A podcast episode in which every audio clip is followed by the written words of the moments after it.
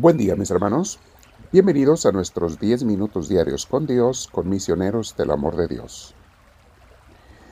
Ya sabemos, buscamos un lugar tranquilo, sereno, porque estos minutos son exclusivos para Dios. Sé que algunos los hacen mientras están haciendo otras actividades. Está bien, también puede ser. Pero procura entonces en otro tiempo del día darle aunque sea 10, 15 minutos a Dios, exclusivos, donde no estés haciendo otra cosa más que tu atención plena en Él. Si no hacemos esto, mis hermanos, darle un tiempo exclusivo a Dios, donde no esté yo trabajando, haciendo otras cosas, lo cual también es bueno, también ahora cuando estás en la actividad, está bien, pero tiene que haber un tiempo exclusivo para Dios o de otra manera, no puedo decir que llevo una verdadera vida de oración con Dios. Llevo una oración sí a medias, pero no completa. Entonces, mis hermanos, no tomen a la ligera esto.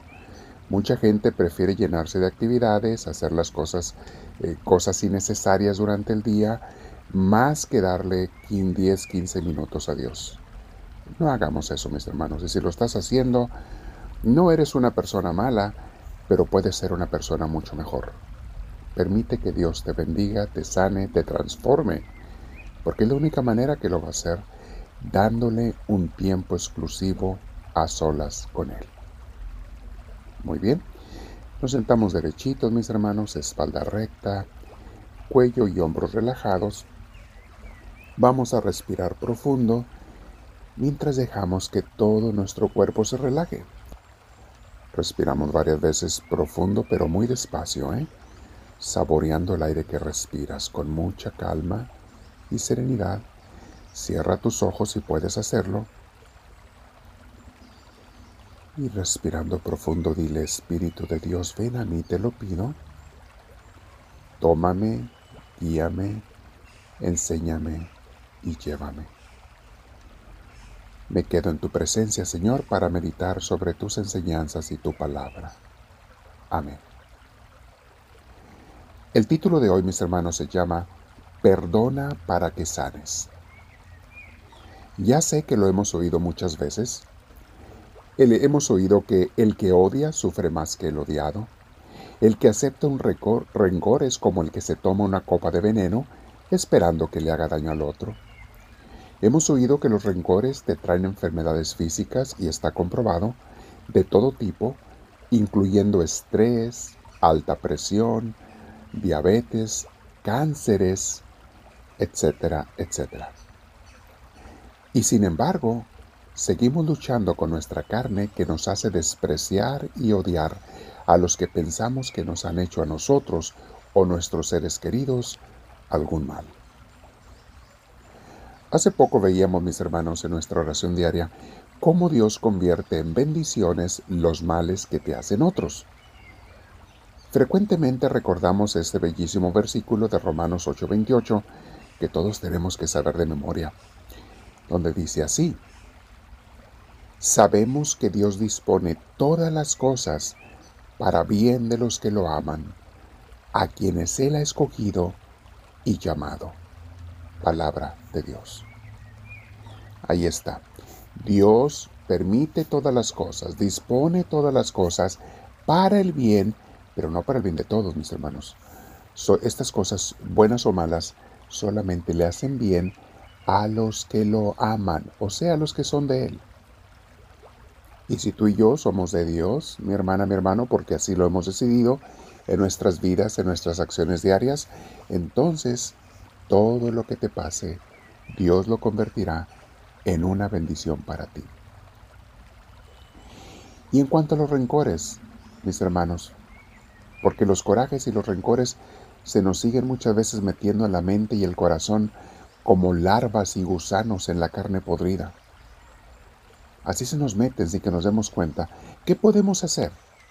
Bueno, lo primero, mis hermanos, es estar siempre alertas a ellos cuando lleguen. Porque comienza con el pensamiento siempre. ¿eh? Y como nos dice San Pedro en su carta, en Primera de Pedro 5.8, dice, siempre estén atentos al enemigo nos dice con sus palabras San Pedro, porque Él anda rondándonos como un león rugiente para comerse a los que se descuidan. Si no estás atento, el enemigo te va a devorar. ¿Cómo te devora? Así, haciéndote caer en rencores, en corajes, en pecados de todo tipo. El demonio, si no te has dado cuenta, nos anda poniendo pensamientos negativos de los demás, comenzando con la gente que vive con nosotros. Te pone pensamientos negativos. Te invita a ver mal hasta donde no lo hay. Te hace ver como malas cosas que a veces no son malas. Nos invita a juzgar sin conocimiento total de las personas y las circunstancias. Él es el que nos invita a juzgar.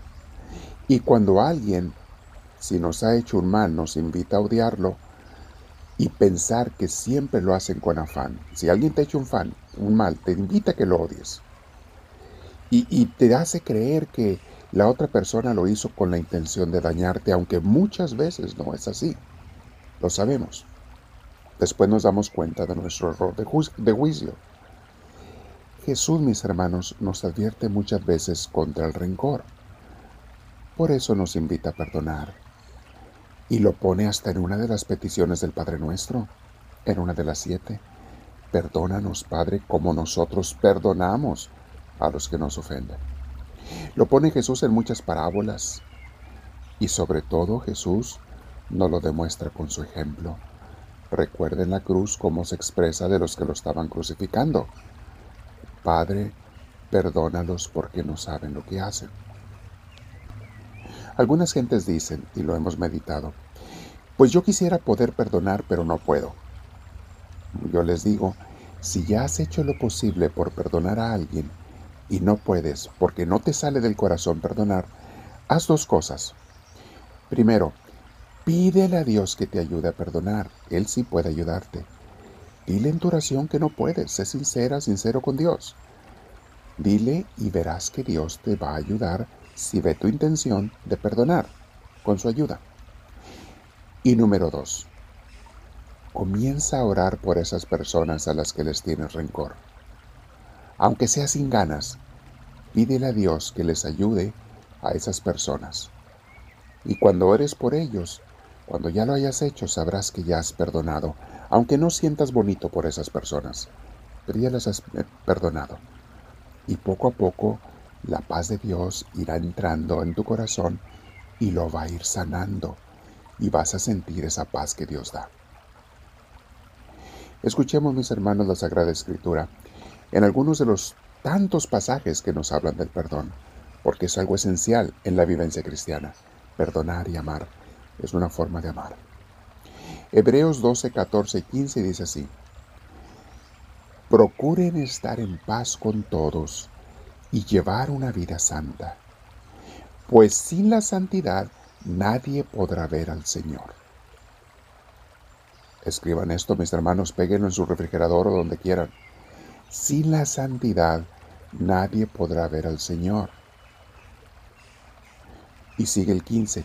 Procuren que a nadie le falte la gracia de Dios, a fin de que ninguno sea como una planta de raíz amarga que hace daño y envenena a la gente.